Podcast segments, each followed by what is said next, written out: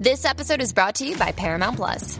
Get in, loser! Mean Girls is now streaming on Paramount Plus. Join Katie Heron as she meets the plastics and Tina Fey's new twist on the modern classic. Get ready for more of the rumors, backstabbing, and jokes you loved from the original movie with some fetch surprises. Rated PG 13.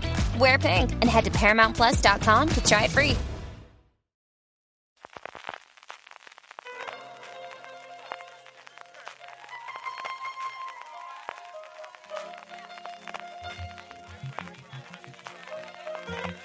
Estás escuchando Fuera de Series con CJ Navas. Bienvenidos a Streaming, el programa diario de Fuera de Series en el que un servidor CJ Navas te trae las principales noticias, trailers, estrenos y muchas cosas más del mundo de las series de televisión. Edición del viernes 6 de octubre del 2023. Terminamos la semana con muchas noticias, especialmente de fechas de estreno, una de una serie española y otra de una serie internacional que tenía muchísimas ganas de que por fin nos confirmasen cuándo podríamos verla. Pero antes de ello, evidentemente, empezamos por el minuto resultado de la huelga de intérpretes en Estados Unidos. Se reunieron intérpretes y productoras, el SAG-AFTRA y la agrupación de las productoras en Hollywood y al finalizar volvieron a sacar un comunicado conjunto, que siempre es una buena noticia, diciendo que se retomarían las reuniones este viernes, hoy mismo, y el lunes. Y no decían si fuese necesario el lunes. Así que tiene pinta de que no se va a resolver este fin de semana como ocurrió con la huelga de guionistas. De hecho, lo que decía ese más que escueto comunicado, solamente un párrafo, tres líneas apenas, es que durante el fin de semana cada una de las partes trabajarían internamente y esto es todo lo que sabemos oficialmente. ¿Por dónde apuntan los rumores? Pues que las dos principales cosas que les siguen frenando, como por otro lado eran de prever, es por un lado la inteligencia artificial de hecho, uno de los principales negociaciones del sindicato no estuvo presente en la sesión del miércoles porque tenía que declarar ante la Comisión Federal de Comercio, el equivalente a la CNMC en Estados Unidos, y habló, habló largo y tendido sobre la inteligencia artificial y por otro lado sobre la fórmula de cálculo de esa compensación adicional que quieren los intérpretes por las producciones en streaming, porque el planteamiento que tienen, a diferencia de lo que se llegó finalmente con guionistas, que se recordáis es ese bonus de un 50% adicional si se consigue que el 20% de los suscriptores de una plataforma vean una determinada serie o película, aquí lo que los actores quieren es un 2% de los beneficios, lo cual en el mundo del streaming es tremendamente complicado porque a ver cómo asignas qué valor tiene una determinada serie a la cifra de resultados de una compañía. Cuando al final todos tus ingresos venían por publicidad, bueno, pues dentro de lo que cabe podía sacarse el número, pero aquí la verdad es que la cosa es bastante más complicada. Yo creo que finalmente se llegará a un acuerdo en unas bases similares a las de los guionistas, pero veremos qué pasa finalmente en unas negociaciones que, como os digo, se anuncian que seguirán la semana que viene. Y saltando los guionistas, seguimos con la actividad frenética después del fin de la huelga, y así lo hacen, por ejemplo, todas las producciones de Dick Wolf, toda la franquicia de Chicago, toda la franquicia de FBI y toda la franquicia de Ley y Orden, con una salvedad, que es crimen organizado, que está todavía en la búsqueda de una nueva o un nuevo showrunner para esta nueva temporada. Y con los guionistas ya trabajando, la pregunta evidentemente, la que me hace todos los santos días, por ejemplo, mi hija Charlotte, es ¿cuándo podremos ver las nuevas temporadas de todas las series, especialmente de las cadenas en abierto americanas? Pues bien, Leslie Goldberg en el Hollywood Reporter ha estado preguntando a responsables de las distintas cadenas y todo esto siempre supeditado a que se llegue relativamente rápido a un acuerdo, evidentemente, con el sindicato de intérpretes. Lo que le han contado es que todo el mundo espera empezar a grabar en enero. Había rumores de que se podría intentar grabar en diciembre, pero es un mes muy complicado porque tradicionalmente se para toda la producción en Hollywood entre el Día de Acción de Gracias y el día de Nochevieja. Ellos no tienen reyes, así que el día 2 de enero están trabajando con normalidad. Rodar en diciembre tendría toda esta complejidad que os digo, por lo que parece que empezarían a rodar en enero. Veríamos los primeros episodios de aquellas series que no tienen mucha postproducción, sobre todo mucho efecto especial, a finales de mes, primeros de febrero, y evidentemente lo que vamos a tener son temporadas cortas de en torno a 10-15 episodios en vez de las 22-25 que tradicionalmente han tenido las networks, las televisiones en abierto americanas. La otra cosa que es factible que ocurra, si al final no se puede empezar a rodar tan pronto o se necesita mucho más tiempo de postproducción, es que la temporada televisiva se alargue y no termine como es tradicional en mayo, sino que nos metamos en junio, julio, a un cambio absoluto de paradigma de temporada, como por otro lado ya estaban sufriendo antes de la pandemia las cadenas en abierto. ¿Y qué de los pilotos que se encargaron para esta temporada? Pues no se sabe absolutamente nada. Por ejemplo, Elsbeth, que es una serie que tengo muchísimas ganas de ver, el spin-off de The Good Wife de The Good Fight, que encargó CBS con el personaje de Elizabeth Tachione, no se conoce a día de hoy absolutamente nada y teníamos un avance. Es cierto que era, pues eso, coger el piloto y recortar y mostrar imágenes del propio piloto, pero a día de hoy ni ella, ni Matlock, ni Tracker, ni los encargos nuevos de Fox como Rescue, High Surf o Doc, la adaptación de la serie original italiana que aquí en España podemos ver en AXN, tienen fecha de estreno y cada vez más se apunta a que se puedan retrasar para la próxima temporada, para la 2024-2025, como ya ocurrió recientemente con High Potential. Lo que sí volverá mucho antes, el próximo fin de semana, el día 14 en concreto, es Saturday Night Live, siguiendo la estela de los Late Night, que ya volvieron esta misma semana. La institución, habría que decir más que programa de la NBC, comenzará su edición, su temporada número 49, con Pete Davidson, que vuelve a Saturday Night Live como presentador. En el apartado de premios y festivales, ayer comenzaba, como os dije, el Festival de Sitges y hoy, día 6, lo hará el nuevo Festival de Series que ha aparecido prácticamente de la nada, que se celebrará en Cádiz, el South International Series Festival, del 6 al 12 de octubre. Se van a estrenar 70 series de ficción y no ficción, incluidas bastantes series de radio televisión española, que va a ser uno de los grandes protagonistas del evento, junto con Mediaset, que es uno de los patrocinadores fundamentales, además de todos los organismos, tanto autonómicos como locales y provinciales de Cádiz. De hecho, el ente va a llevar allí La Ley del Mar, la nueva miniserie protagonizada por Luis Tosar y que ha sido el primer rodaje que se ha hecho aquí en Ciudad de la Luz, al lado de donde yo vivo, en la provincia de Alicante, después de que se levantase la sentencia que prohibía los rodajes de la Unión Europea. Se presentarán también varias series de Play y luego creo que los eventos más interesantes son el jueves 12 a la 1,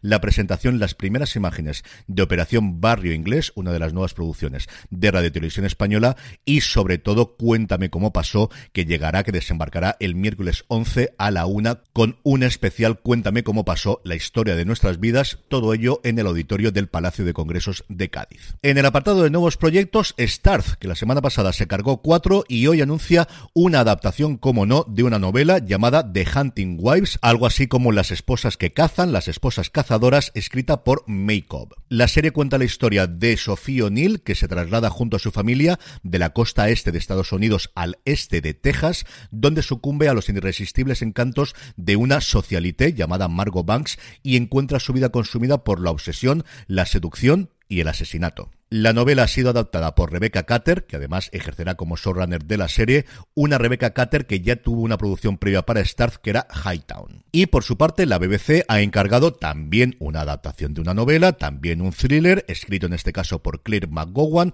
llamada What You Did, lo que hiciste. La historia narra el reencuentro de seis amigos universitarios después de 20 años, un reencuentro en el que Ali tiene la vida que siempre quiso, pero porque evidentemente tiene que haber un pero, esa noche su mejor amiga le hace una acusación tan impactante que nunca volverá a ser lo mismo absolutamente nada. Mientras sale tambaleándose del jardín, sangrando y traumatizada, afirma que ha sido agredida por Mike, el marido de Ali. Como curiosidad, esta es la tercera novela de McGowan que vende los derechos a la BBC. Las dos anteriores, ninguna finalmente se llevó a cabo. El guion en este caso correría a cargo de Roan Barsley, que ha trabajado en The Buccaneers, la serie de Apple TV Plus que se estrenará dentro de poco, y sobre todo Bowling Point, la serie de televisión secuela de la película en el que Stephen Graham se mete en la piel de un cocinero. En el apartado de cancelaciones, Paramount Class se ha cargado después de tres temporadas el reboot de iCarly iCarly originalmente fue una serie juvenil emitida por Nickelodeon entre 2007 y 2012 y en 2021 se cogieron varios de los personajes ahora ya en la edad adulta y con un tono mucho más serio que la serie original que como os digo se ha quedado finalmente en tres temporadas. Y vamos ya con lo gordo que son las fechas de estreno. Los Faraz, la nueva serie de Mariano Barroso y Alejandro Hernández con Miguel Herrán y Susana Abaitúa llegará a Prime Video el próximo 12 de diciembre. Los ocho episodios de la serie si recordáis y si no, para eso estoy aquí, nos trasladarán a la Marbella de los años 80 a través de Oscar, el personaje de Erran, un chico que suena con montar un gimnasio y que de la mano de Sara Farad, el personaje de Abaitúa, termina adentrándose en el fascinante mundo de la Costa del Sol, su jet set, sus excentricidades y su geopolítica. Este nuevo mundo se les abre gracias a los Farad, una familia que le ofrece un futuro con el más inesperado de los oficios, el tráfico de armas. Y por fin, por fin, por fin, Apple TV Plus ha confirmado que Los Amos del Aire, vuelven a cambiar el título y adaptarlo al español de Masters of the Air, llegará a la plataforma de la manzana el 26 de enero de 2024. Volvemos de la mano de Steven Spielberg y Tom Hanks a la Segunda Guerra Mundial, que ya visitaron evidentemente en Hermanos de Sangre, Band of Brothers y en The Pacific, esa serie que está funcionando ahora tremendamente bien en Netflix. ¿Quién lo diría? ¿Quién me lo va a decir a estas alturas? Los Amos del Aire nuevamente está basado en un libro, en este caso de Donald L. Miller. El guion corre a cargo de John Orloff y sigue a los hombres del grupo de bombardeo número 100 mientras llevan a cabo peligrosos bombardeos sobre la Alemania nazi y lidian con las condiciones gélidas la falta de oxígeno y el terror absoluto de combatir a 25.000 pies de altura, que son unos 7.600 metros. Ahí en nada. Unos fueron abatidos y capturados, otros resultaron heridos o muertos y algunos tuvieron la suerte de volver a casa. Independientemente del destino individual, cada uno pagó un precio. Apple también ha mostrado las primeras imágenes de Austin Butler, que es uno de los protagonistas principales de la serie, Callum Turner, Anthony Boyle o Nate Mann. Tiene una pinta, como os podéis imaginar, absolutamente impresionante y tengo unas ganas absolutamente locas de ver esto. Entre esto y para toda la humanidad, tenemos desde luego unos meses por delante tremendamente interesantes en Apple TV Plus. Y la última fecha de estreno es la última serie de HBO que llega a Netflix y que en este caso es a dos metros bajo tierra el próximo 1 de noviembre. Después de Insecure y Bowlers, después de Hermanos de Sangre y como os comentaba antes, de Pacific, después de Las Supernenas, que también es de HBO, de Cartoon Network y que ya está disponible también en Netflix, este pasado 1 de octubre llegó True Blood, que por ahora no hemos visto los listados de lo más visto de Netflix, y mira que yo creo que es una serie que puede funcionarle tremendamente bien, y el 1 de noviembre, como os digo, una de sus series bandera de los primeros 2000 a 2 metros bajo tierra. En el apartado de vídeos y trailers, Netflix nos ha mostrado, después de haber hecho ya un par de avances, el tráiler final de La luz que no puedes ver, que llega el 2 de noviembre a la plataforma. La miniserie está basada en la novela del mismo nombre, ganadora del premio Pulitzer, y cuenta la historia de dos adolescentes en la Segunda Guerra Mundial. La serie está dirigida por Sol Levi, el guion corre a cargo de Steven Knight, los protagonistas son dos absolutos desconocidos a día de hoy, como son Area Mia Loverty y Neil Sutton, pero sí tenemos gente muy importante detrás, como son Mark Ruffalo y Hugh Laurie. Por su parte, Prime Video ha mostrado el tráiler de 007 Camino al Millón, un nuevo reality en forma de competición presentado por Brian Cox, en el que los concursantes tendrán que hacer pruebas similares a las películas del legendario agente secreto James Bond, compitiendo por llevarse lo que dice el propio título, un millón de libras. El premio es alto, pero a mí lo que me gustaría saber de verdad es cuánto ha costado el seguro de los participantes del concurso, porque por lo que hemos visto en las imágenes la cosa es una pequeña locura. El estreno el 10 de noviembre en Prime Video. Y mi última recomendación de hoy es un making of llamado Fundación Creando la Crisis que está disponible en el canal de YouTube de Apple TV Plus y como siempre os digo, la forma más sencilla de que tengáis todo lo que os comento aquí es que os suscribáis a nuestra newsletter, la newsletter de Fuera de Series desde newsletter.fueradeseries.com donde os embebemos todos los vídeos que aquí comento y así nada, a golpe de clic o a golpe de dedo los tenéis todos para poder verlos. En el apartado de estrenos, poquita cosa, pero eso sí, una cada día de lo que nos queda de fin de semana. Hoy, viernes 6, nos llega la segunda temporada de Loki. De ella hemos hablado en el premier de esta semana,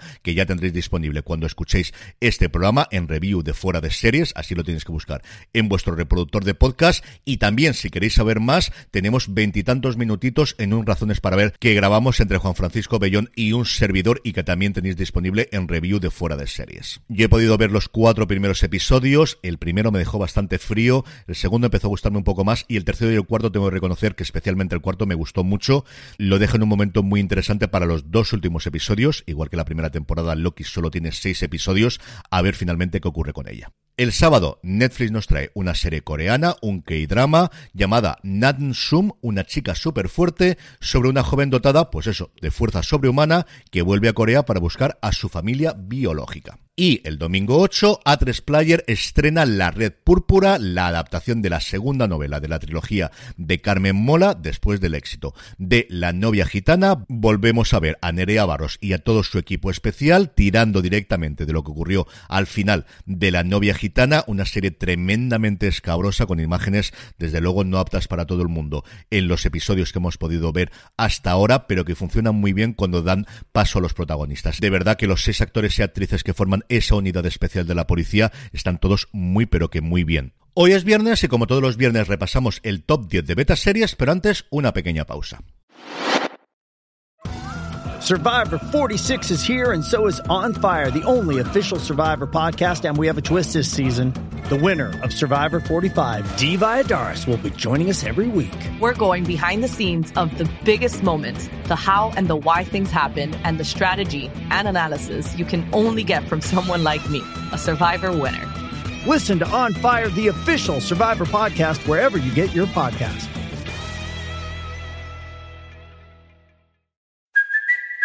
Kaylee Cuoco for Priceline. Ready to go to your happy place for a happy price? Well, why didn't you say so? Just download the Priceline app right now and save up to 60% on hotels. So, whether it's Cousin Kevin's Kazoo concert in Kansas City, go Kevin, or Becky's Bachelorette Bash in Bermuda, you never have to miss a trip ever again. So, download the Priceline app today. Your savings are waiting. Go to your happy place for a happy price. Go to your happy price, Priceline. Estamos ya de vuelta. Como sabéis, Betaseries es una comunidad creada por y para los fans de las series, con la que podrás estar al día de los últimos estrenos gracias a su calendario con alertas personalizadas, recibir recomendaciones según tus gustos, sincronizarla con otras plataformas y mucho, mucho más. Y como también sabéis, lo mejor de todo es que es completamente gratis. Regístrate ya si todavía no lo has hecho en betaseries.com y disfruta de todas las ventajas de formar parte de la comunidad en su página web y especialmente, que funciona muy bien, en su app.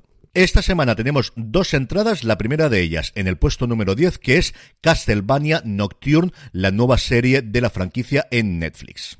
En el 9 permanece The Morning Show, la serie de Apple TV Plus, y en el 8 la otra entrada, Blue Lights, la serie policíaca en esa Irlanda del Norte después de los Troubles, pero que sigue siendo muy problemática, que podemos disfrutar en Movistar Plus. En el 7, saliendo poco a poco, tenemos One Piece, sube al 6 La Rueda del Tiempo, en el 5 permanece The Continental, la precuela de John Wick que podemos ver en Prime Video, baja al cuarto puesto después de haber concluido ya su tercera temporada y renovada para una cuarta, solo asesinatos en el edificio, en el 3 permanece semana tras semana, y mira que hace tiempo que se estrenó, The Bear. Y en el 2, os había mentido antes, no eran dos novedades, son tres. Y es que en el 2 directamente se cuela Generación V, Gen V, el spin-off de The Voice, la serie de Prime Video. Y en el 1, sin novedad en el frente, la misma de las últimas semanas, Ashoka. Y terminamos como siempre con la buena noticia del día y es que hoy 6 de octubre se celebra el Día del Cine Español. Es la tercera edición de esta iniciativa del Ministerio de Cultura y Deportes a través del ICA, del Instituto de Cinematografía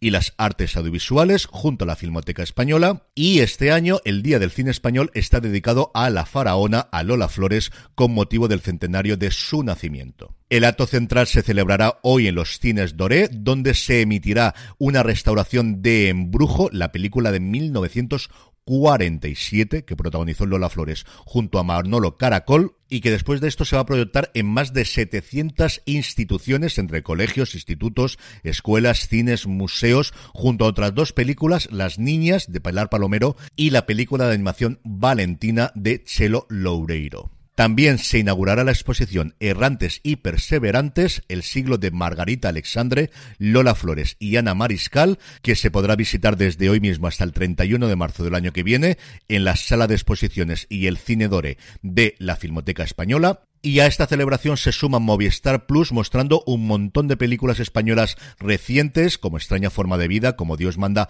o Bajo Terapia, y sobre todo teniendo en su catálogo muchísimas películas clásicas como El Espíritu de la Colmena, Viridiana, El Bola, Bel de Jour o El Lute Camina o Revienta. Y con esto concluimos streaming por hoy y por esta semana. Tenemos mucho más contenido en fuera de series.com. Este fin de semana, si no pasa nada, grabaremos y tendremos un nuevo fuera de series Over the Top, FDS Over the Top, contando la actualidad de la industria audiovisual junto a José Luis Hurtado, que la semana pasada por culpa mía no pudimos grabar. Y si nada se tuerce y lo permite la música, que son fiestas en mi pedanía, grabaremos este fin de semana y lo tenéis ya disponible en gran angular de fuera de series. El domingo el fuera de series clásico con Jorge y con Don Carlos, que ya está de vuelta de su periplo por Barcelona. Pasaros por nuestra tienda, la tienda fuera de series, fuera de series.com barra tienda. Y ahora ya sí, me despido hasta la semana que viene. Gracias por escucharme y recordad, tened muchísimo cuidado y fuera.